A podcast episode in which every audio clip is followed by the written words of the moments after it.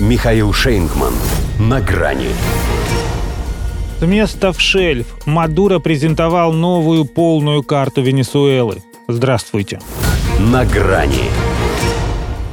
Вот что значит человек заранее готовился к своей большой игре. Уже на первом после предсказуемо удачного референдума заседании правительства Николас Мадуро достал из рукава карту Венесуэлы с пририсованным к ней бассейном реки Эссекибо. Как так и было. Впрочем, здесь любого спроси, скажет, что именно так и было.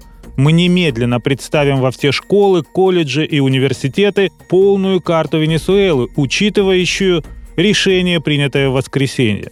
Провел президент первый урок по новой государственной географии, а мог бы и по математике для первых классов.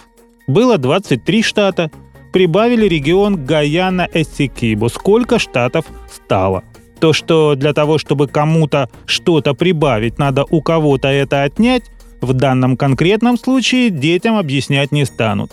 Потому что в Боливарианской республике всегда считали эту землю своей. Жители соседней Гаяны, правда, последние лет 200 думали иначе. Но их забыли спросить, готовы ли они потерять две трети своей территории. Другое дело, что их не спрашивали и тогда, когда ее к ним присоединяли.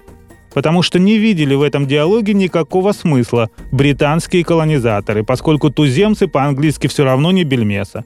Опять же, не для них старались. Да и что теперь эти 800 тысяч человек могут возразить?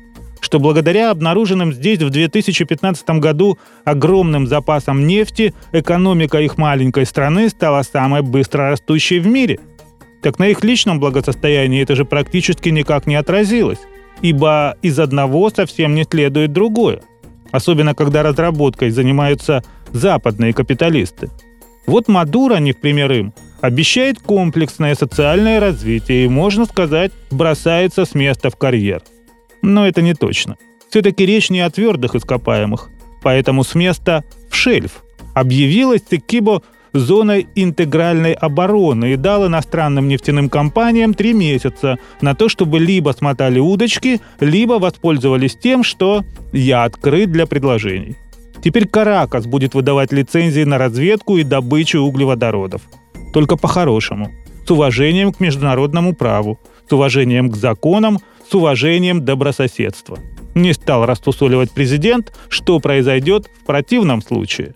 Полагает верно, что повышенной готовности армии достаточно, чтобы по умолчанию исключить вариант. Для трехтысячных вооруженных сил Гаяны, пожалуй, да. Но там замешаны интересы третьих стран, а это грозит конфликтом иного порядка. Порядка, основанного на правилах. С ним по-хорошему не получается. Мадуро полагает, что до крайности не дойдет. Возможно, если он займет эту территорию так же быстро, как ее пририсовал. А чтобы там не думали, что его только нефть волнует, анонсировал план социальной помощи всему населению Эссекибо. В числе прочего, кстати, это и открытие клиники по лечению болезни Альцгеймера. То есть об интересах как минимум одного американца он все-таки не забыл. Уж кому-кому, а ему место здесь найдется. До свидания. На грани с Михаилом Шейнгманом.